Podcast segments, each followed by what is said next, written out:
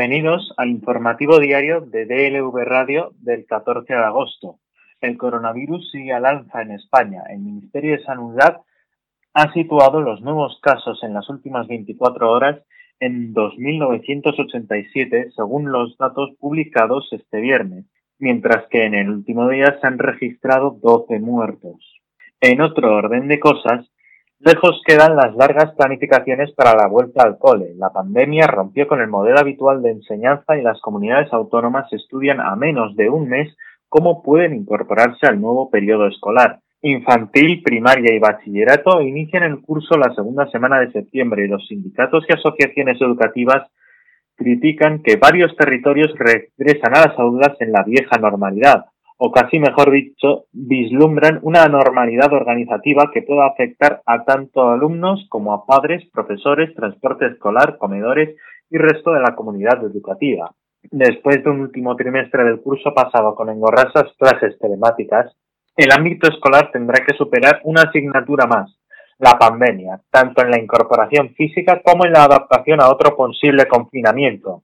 Las medidas de higiene son la primera preocupación en el sector académico, ya que los contactos tendrán que reducirse lo máximo posible para evitar la propagación del virus. La reducción del ratio de alumnos por clase para respetar la distancia de seguridad implica una ampliación del espacio y también la necesidad de contratación de nuevo profesorado, pero no todos los territorios reforzarán estas plantillas. Esa es la opción que en líneas generales barajan las comunidades autónomas, pero si la cuestión se complica, quizá habría que recurrir a medidas más drásticas cuando se retomen las clases, si es necesario cerrar aulas completas o colegios concretos, se tendrá que hacer. Si hay que cerrar todos los colegios, se valorará. Así de contundente se mostró este jueves el responsable del Centro de Coordinación de Alertas y Emergencias Sanitarias del Ministerio de Sanidad, Fernando Simón.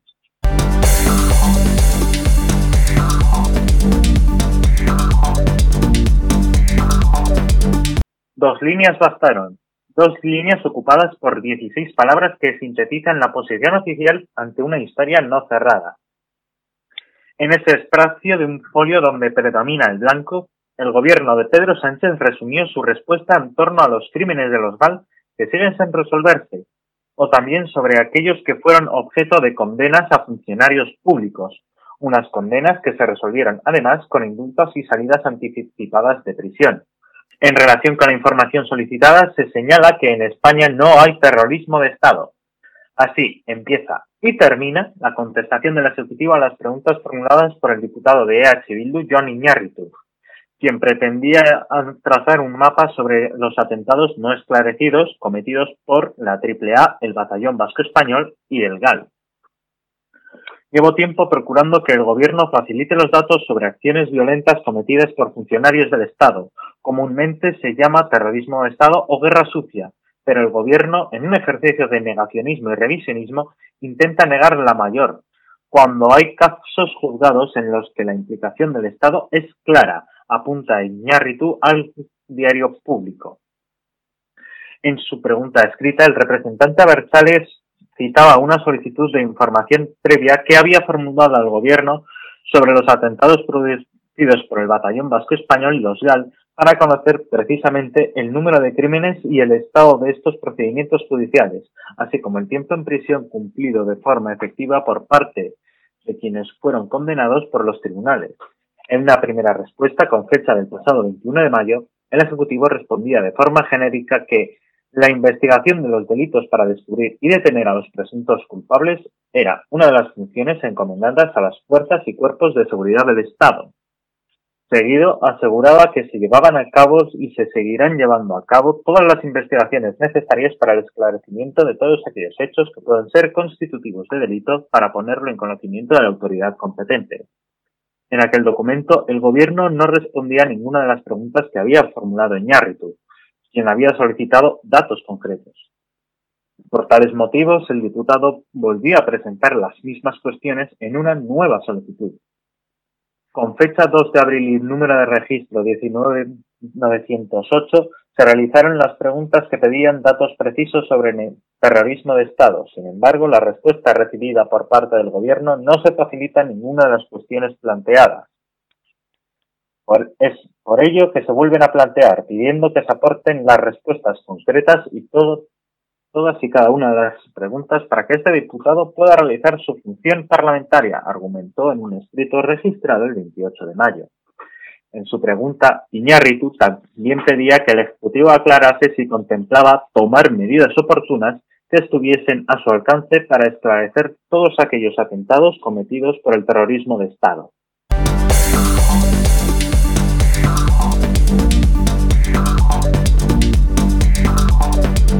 Son las 7 de la mañana y comienza a amanecer, que no es poco, en Lepe, en Huelva. La brisa veraniega de la mañana temprano y el silencio se rompe cuando agentes de la policía local y de la Guardia Civil comienzan a desalojar la Plaza de España del municipio, donde desde hace 28 días duermen cerca de 30 personas que han perdido sus chabolas como hogar en los incendios del 17 de julio. La Emine Diaquite se acababa de despertar y había ido a lavarse las manos para rezar. Al volver y encontrar a todos sus compañeros en pie por los agentes, pensaba que podía ser una pesadilla.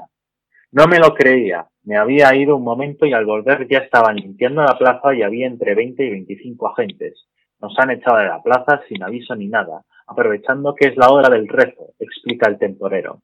Así, sin aviso previo, de forma forzada y sin consenso, describe la Asociación de Nuevos Ciudadanos por la Interculturalidad el desalojo por parte del ayuntamiento a las personas que libremente habían decidido acampar delante del consistorio como forma de protesta. Nos hemos asustado al ver tanta policía. Ni siquiera nos hemos resistido. No podíamos hacer nada. Contra eso no se puede hacer nada. Ante la falta de entendimiento, los acuerdos entre el Ayuntamiento y del EPE, la Subdelegación de Huelva, y la, la, Diputación de Huelva y la Junta de Andalucía, los temporeros que sobrevivieron al incendio de las chabolas volverán a pasar una noche más al raso, esta vez sin mantas, ni colchones, ni siquiera una olla donde calentar algo de comida ya que la limpieza ordenada a los servicios generales de mantenimiento y limpieza viaria se lo ha llevado todo. El Ayuntamiento de Lete ya cortó el agua de la única fuente de la plaza la semana pasada tras la manifestación de los temporeros para exigir una solución habitacional tras los incendios. Para muchos, el desalojo llega en forma de castigo, sin más aviso que un papel que nadie de los implicados sabe leer al estar en español y con la única oferta de 10 euros 10 noches de hotel para los afectados. ¿Y qué hacemos después de los 10 días? ¿Es esta la solución? Necesitamos una solución real para que esto no vuelva a ocurrir. Nosotros no queremos una casa gratis, queremos pagar nuestra casa, pero el alcalde y el ayuntamiento aquí no nos escuchan. Todo esto empieza a ser una situación muy dolorosa, porque es el cuento de nunca acabar. Las chabolas arden, se pierde todo, rehacen sus casas, se vuelve a quemar. Los últimos años han sido duros, difíciles. Esta noche no tienen un lugar donde dormir. Algunos de los compañeros tendrán más suerte y serán acogidos en las chabolas de otros temporeros. Esta no es forma de vida, se lamenta. A esto se suma una situación de pandemia donde las instituciones recomiendan unas distancias sociales que por la falta de soluciones propias no se pueden permitir.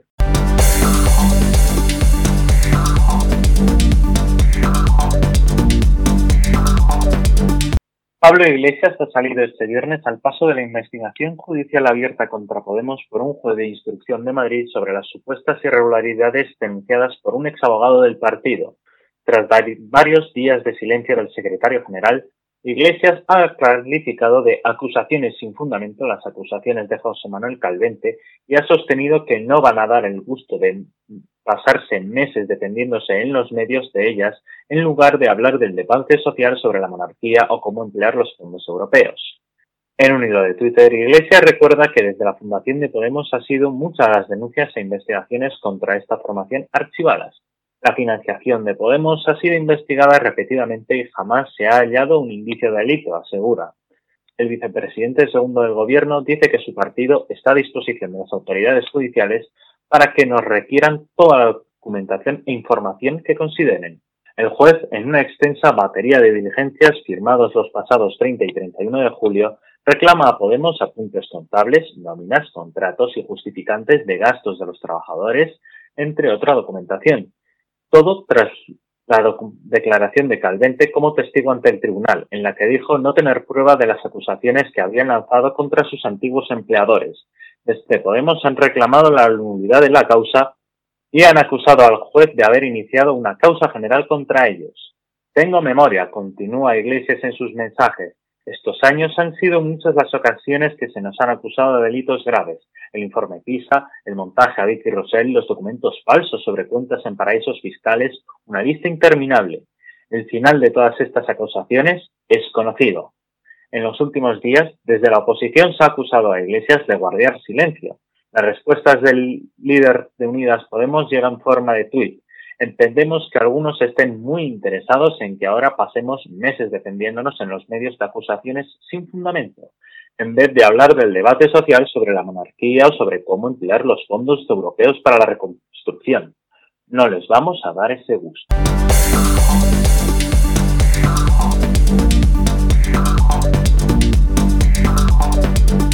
Fuera del trono desde hace más de seis años, Juan Carlos I dista mucho de ser un ciudadano de a pie, el ex jefe del Estado, cuyo destino tras marcharse de España por las polémicas sobre su patrimonio sigue siendo una incógnita oficialmente tras más de una semana, ostenta el título honorífico de rey con carácter vitalicio. Sigue formando parte de la familia real y tampoco ha renunciado a sus derechos dinásticos sobre la corona, como sí hizo su padre con él en 1977. Además, Juan Carlos de Borbón sigue siendo capitán general de las Fuerzas Armadas si bien desde su abdicación se encuentra en la situación de reserva. El de capitán general y jefe de los tres ejércitos es el máximo rango de las Fuerzas Armadas. Desde 2014 hay dos, Felipe VI en activo y Juan Carlos I en la reserva. Según la ley de la carrera militar vigente desde 2007, el emérito debería haber pasado directamente con su abdicación en 2014 al retiro, lo que equivale a la jubilación pero el gobierno de Mariano Rajoy optó entonces por aplicarle la norma que regía en 2003, cuando el monarca cumplió 65 años y hubiera debido jubilarse. Esa ley ya derogada establecía que al cumplir la edad de retiro los oficiales generales pasarían a la situación de segunda reserva.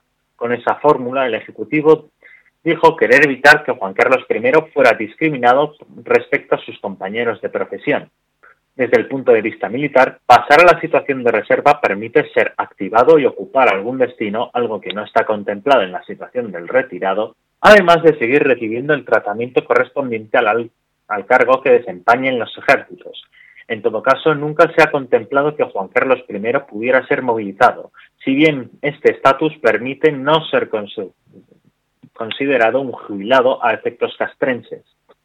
En ambos casos está permitido utilizar el uniforme y participar en actos militares, si bien Juan Carlos I no desarrolla actividades institucionales desde hace más de un año, cuando comunicó a su hijo su voluntad de retirarse de la vida pública, coincidiendo con el quinto aniversario de su abdicación de la corona tras el escándalo del caso NOS. Consultario por el diario.es, Jorge Bravo, presidente de la Asociación Unificada de Militares Españoles, mayoritaria en las Fuerzas Armadas, declina pronunciarse sobre si es oportuno o no que el rey emérito mantenga ese estatus de capitán general en la reserva, dadas las sospechas que existen sobre el informe del origen irregular de parte de su fortuna. No obstante, señala que en el caso de que existiera un clamor popular y parlamentario encaminado a cambiarlo, su organización no tendría ningún problema al respecto.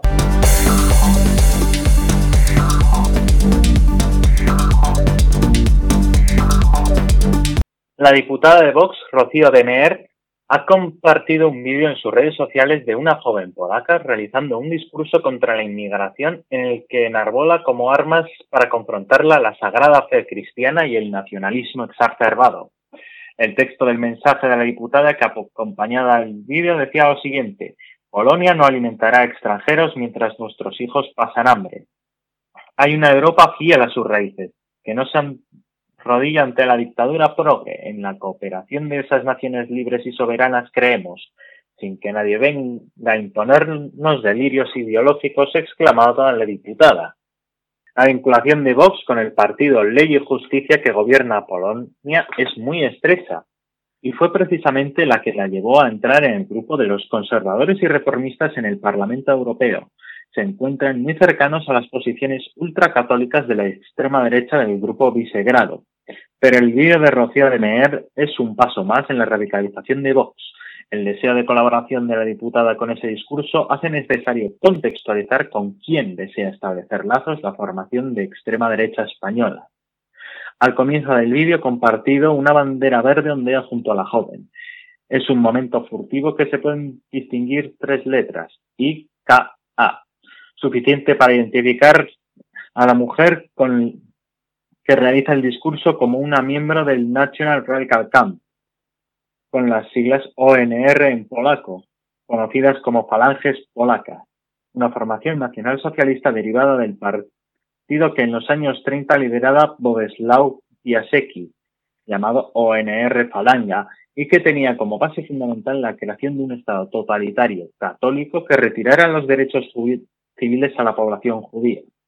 La mujer que aparece en el vídeo es Justina Elsik, dirigente de la Brigada de Baja Silesia del UNR. En julio del 16 se inició una investigación contra ella para incitar al odio cuando en una manifestación contra los musulmanes declaró ellos creen que las mujeres blancas no musulmanas deben ser violadas. La Europa blanca se encamina al colapso. Estamos gobernados por imperialistas judíos y los recién llegados nos matarán a todos. Vendrán a por niños, ancianas y todos seremos decapitados. No permitiremos que el cadáver islámico destruya la nación polaca. El vídeo compartido por la diputada de Vox, que Demer ha borrado unas horas después tras los muchos comentarios críticos que han ido surgiendo, es conocido desde hace tiempo en las redes neonazis.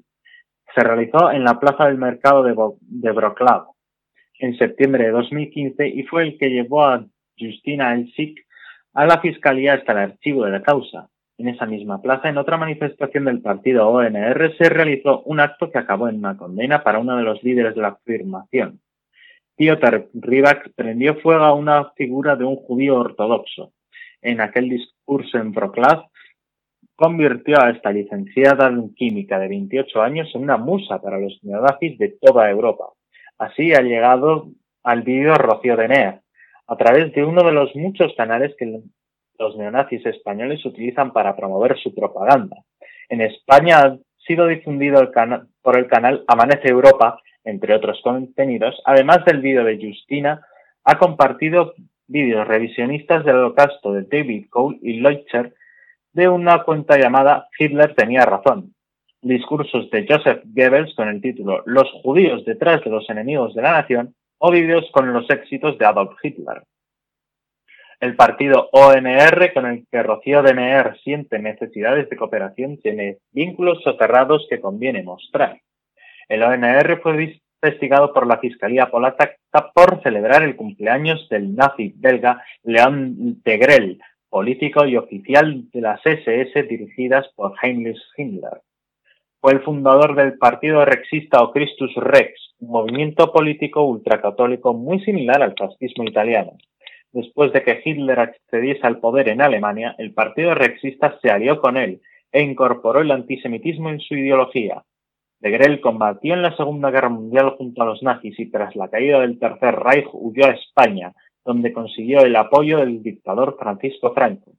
Aunque condenado en Bélgica por traición y condenado a muerte, Franco rechazó peticiones de extradición y le otorgó la nacionalidad española hasta que el oficial nazi murió en Málaga en 1994. A principios de los 70, de Grey fue uno de los impulsores del Círculo Español de Amigos de Europa, una de las organizaciones neonazis más importantes de la Segunda Guerra Mundial encargada de la producción y difusión de textos propagandísticos nazis y de textos negacionistas del Holocausto.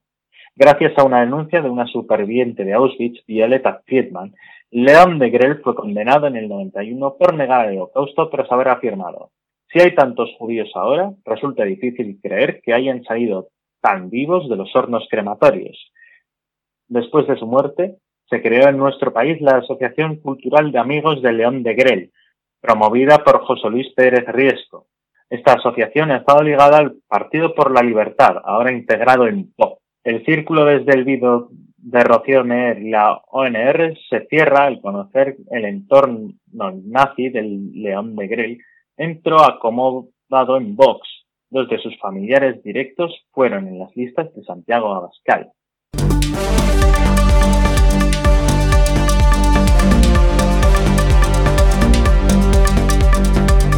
La administración Trump ha ayudado a la consecución de un acuerdo histórico entre Emiratos Árabes Unidos e Israel.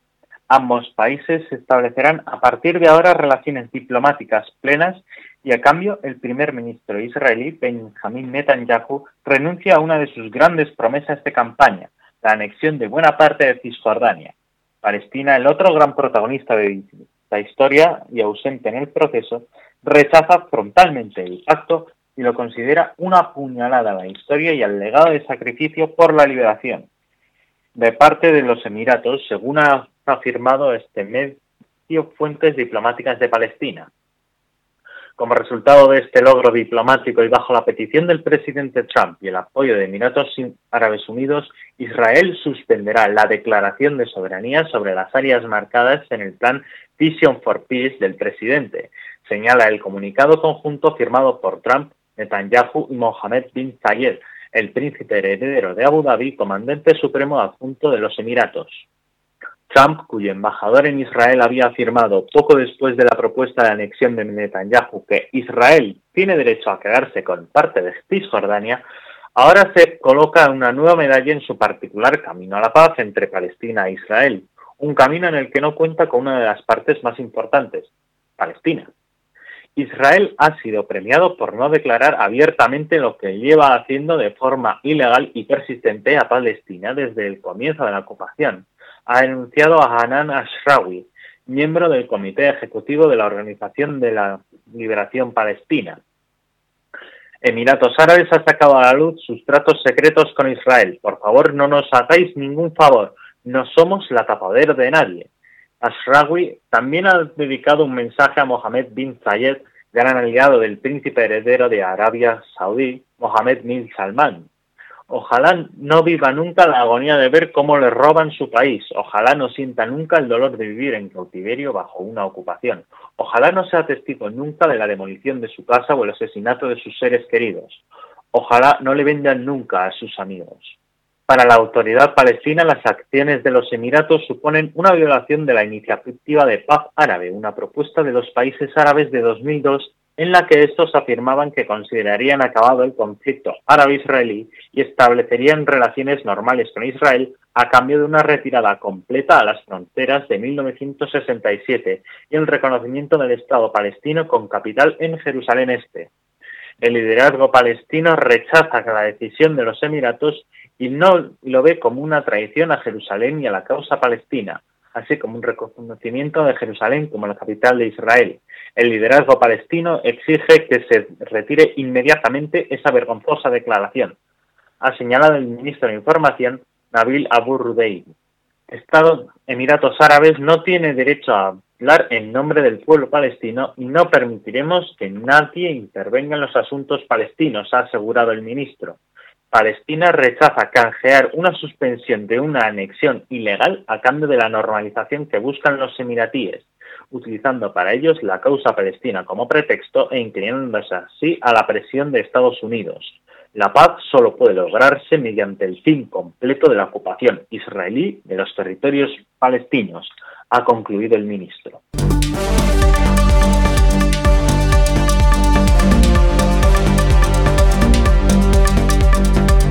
El confinamiento y la restricción de movimientos aplicadas prácticamente en todo el mundo para combatir la pandemia ha llevado al sector aéreo a su peor crisis en décadas y ha sido empujado a los estados a salir al rescate de las aerolíneas.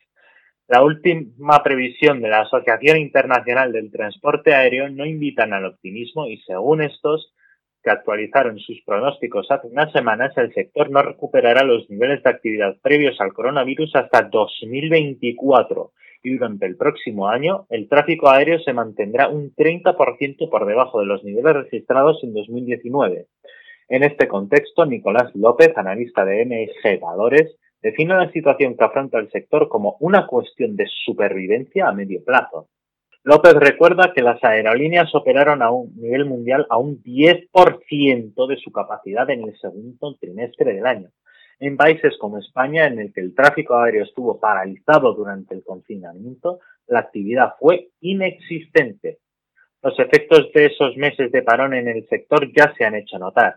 El grupo IAG, del que forma parte Iberia, presentó a finales de julio unas pérdidas de 3.800 millones de euros en los primeros seis meses de 2020. Otra de las compañías líderes del sector, la alemana Lufthansa, cedió 3.617 millones en el mismo periodo, mientras que Air France presentó unos números rojos de 4.413 millones en la primera mitad del año. En Estados Unidos, las pérdidas del sector han sido la tónica general, Delta Airlines lideró las pérdidas del mercado estadounidense con 6.251 millones. American Airlines se dejó 4.308 millones de dólares y United Airlines cerró el semestre con pérdidas de 3.331 millones de dólares. Con esos datos, López prevé que se producirán unos 400.000 despidos a nivel mundial, además de una reducción inevitable de rutas en los próximos meses debido al descenso de la actividad. Con miles de puestos de trabajo en juego, los estados han tenido que salir al rescate. Alemania acordó inyectar 9.000 millones de euros a Lufthansa, mientras que Francia ayudó con 7.000 a Air France y Holanda hizo lo propio aportando 3.400 millones a KLM. En España, el gobierno ha creado a través de la Sociedad Estatal de Participaciones Industriales un fondo de rescate de 10.000 millones para las empresas estratégicas, el que podrán acogerse las aerolíneas. El grupo IAG ha avanzado que no planea acogerse esta ayuda, pero sí llevará a cabo una ampliación de capital de 2.750 millones de euros en septiembre, una operación en la que Qatar Airways, su principal accionista, ya ha confirmado su presencia. Air Europa, con la que IAG está en conversaciones para una posible compra que espera cerrar antes de que finalice el año, no se ha pronunciado aún sobre sus planes de acudir o no al fondo de rescate. En Estados Unidos, el, el Tesoro puso en marcha un fondo de 25.000 millones de euros para evitar quiebras y despidos en el sector aéreo. A esas ayudas se han acogido, entre otros, las tres grandes aerolíneas del país, American Airlines y Delta Airlines y United Airlines. Caso aparte es la renacionalización de Alitalia. El gobierno transalpino, tras no encontrar inversores privados, anunció hace tres meses la intención de recuperar el control de la compañía e inyectar 3.000 millones de euros para paliar los efectos de la pandemia.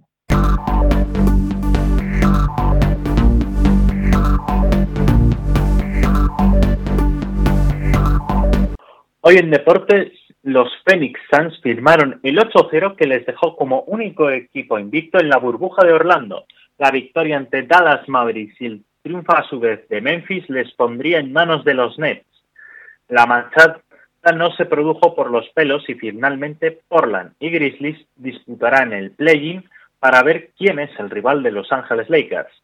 No obstante, al acabar el encuentro, Monty Williams, técnico de los Suns, dio una emotiva charla que terminó con aplausos de una plantilla que se ha ganado el respeto de toda la NBA. Y en otro orden de cosas, Fernando Alonso ha sufrido un accidente en la segunda jornada de entrenamientos de las 500 millas de Indianápolis de este año. Un percance realmente poco significativo ya que el asturiano ha podido completar más de 125 vueltas con éxito y ha recabado buenos datos y sensaciones a rebufo de cara a preparar la carrera, acabando octavo Alonso y Alex Palou, junto al resto de los pilotos de la 104 edición de las 500 millas de Indianápolis, han aprovechado la jornada de hoy para buscar el reglaje óptimo de la prueba de fuego del domingo 23. Rodaje bajo tráfico, controlado y sin poner en riesgo la fiabilidad de los elementos del coche. Alonso ha aparecido en pista pasados los primeros 50 minutos de las 6 horas y media de entrenamientos, ha hecho su vuelta rápida en su segundo giro del día, a una velocidad media de 224,363 millas por hora, algo que le ha valido para terminar cuarto en la tabla de tiempos. El asturiano ha vuelto a boxes al cabo de ocho vueltas y entonces ha tenido una larga tanda de más de 30 giros con ritmo constante. De nuevo, ha entrado al pit lane para completar varios stints cortos, pero al rebufo de algunos rivales. Después de una hora y media de acción y 57 vueltas, el español se ha bajado del coche para comenzar con sus ingenieros sus impresiones del monoplaza y las configuraciones probadas. Alonso ha vuelto al asfalto una hora y media más tarde y ha completado cinco vueltas con aire limpio. Después ha realizado dos spins de 15 vueltas a rebufo, probablemente con reglajes diferentes para comparar sensaciones. Al terminar, el español se ha dispuesto a realizar una tanda larga en el tráfico para culminar el día. Alonso ha llegado hasta las 30 vueltas antes de perder el control de su monoplaza al pisar fuera de la pista en la curva 4 y acabar con contra el muro, entrando con, e incluso entrando en el pit lane. Fin de la sesión para él a falta de 50 minutos por los daños en el coche, pero a pesar de ello, buenos datos recogidos durante la jornada.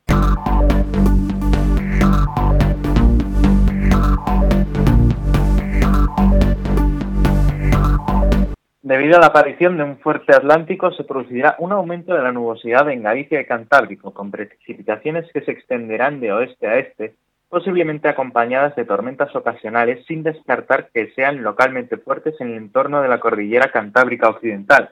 Además, se esperan chubascos y tormentas en la segunda mitad del día en Guipúzcoa, norte de Navarra y al final del día en el norte de Huesca, con probabilidad de ser localmente fuertes e ir acompañadas de granizo.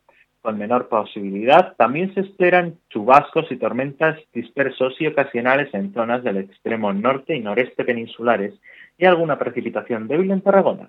Intervalos de nubes bajas matinales en los puntos del noroeste de Castilla y León, Valle del Ebro y área mediterránea. Intervalos nubosos en el norte de Canarias, poco nuboso en el resto del país. Temperaturas diurnas en ascenso en el levante y tercio nordeste peninsular. Poco de cambios o en ascenso en el sur del Mediterráneo y en Canarias, en descenso en el resto de la península. Alisio en Canarias son intervalos de fuerte, predominio de viento de componente oeste en la vertiente atlántica, litoral de Alborán y en el Cantábrico, intervalos de poniente fuerte en el estrecho y flojo en el resto, más intenso en los litorales.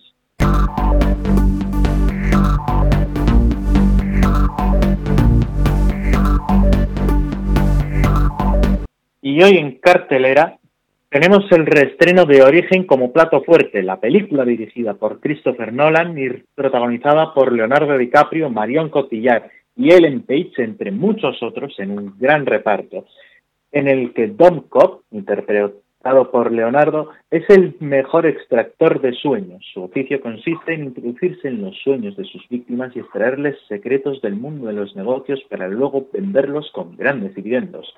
Debido a sus arriesgados métodos, grandes consorcios lo tienen en la mirilla y ninguno escondite le ofrece seguridad. También en estrenos de esta semana tenemos El Jardín Secreto, dirigida por Mark Muden y protagonizada por Dixie Heretics, Colin Firth y Julie Walters, en la que Malin Lennox, interpretada por Dixie Heretics, es una niña huérfana enviada a Reino Unido donde vivirá con su tío Lord Archibald Craven, interpretado por Colin Firth. En una lujosa mansión donde el ambiente es irrespirable, en gran parte debido a, la ama de llaves, la señora Medlock, interpretada por Julie Waters. Un gran jardín será su refugio. En Little Monsters, dirigida por Air Forsyth, y protagonizada por Lupita Nyong'o, Alex England y Josh Gad, una excursión en el, del colegio aparece en un repentino brote de zombies. La profesora, la señora Caroline, interpretada por Lupita Nyong'o, junto a un músico fracasado, Alexander England, y un famoso presentador de un programa infantil, Josh Gad, pondrán sus vidas en riesgo para proteger a los alumnos. En Necrotronic, una película dirigida por Kia Roach Turner y protagonizada por Mónica Bellucci, Ben O'Toole y Tess Howbridge, Howard North, un trabajador de alcantarillado sin mucha suerte, se une a una familia de cazadores de demonios para derrotar a Finnegan, un demonio que absorbe el alma de la gente para aumentar su poder. Pronto descubrirá que es el necromancer definitivo y el único que puede derrotar a Finnegan. Zombie Child está dirigida por Bertrand Bonello, en la que Claririus Narcis es una joven que se enfrenta a un destino incierto tras ser víctima de un hechizo de vudú que la ha convertido en un zombie. no es la única. A lo largo de diferentes años, desde el Haití del año 62 hasta el París actual, contando con víctimas como una chica de 15 años a un cura, la película hace recorridos sobre esta realidad. Y acabamos con Quisiera que alguien me esperara en algún lugar, una película francesa dirigida por Arnaud Biard y protagonizada por Jean-Paul Rouff, Alice Taglioni y Benjamin Laverne, que por el 70 cumpleaños del Ross, toda la familia se decide reunir. Entre ellos están sus cuatro hijos, Jean-Pierre, Juliette, Margot y Mathieu. Los cuatro parecen felices, pero por dentro les gustaría llevar una vida totalmente diferente y ninguno se atreve a dar el paso para que se produzca el cambio. Y con esto despedimos el informativo diario de DLV Radio del 14 de agosto. Les esperamos la semana que viene.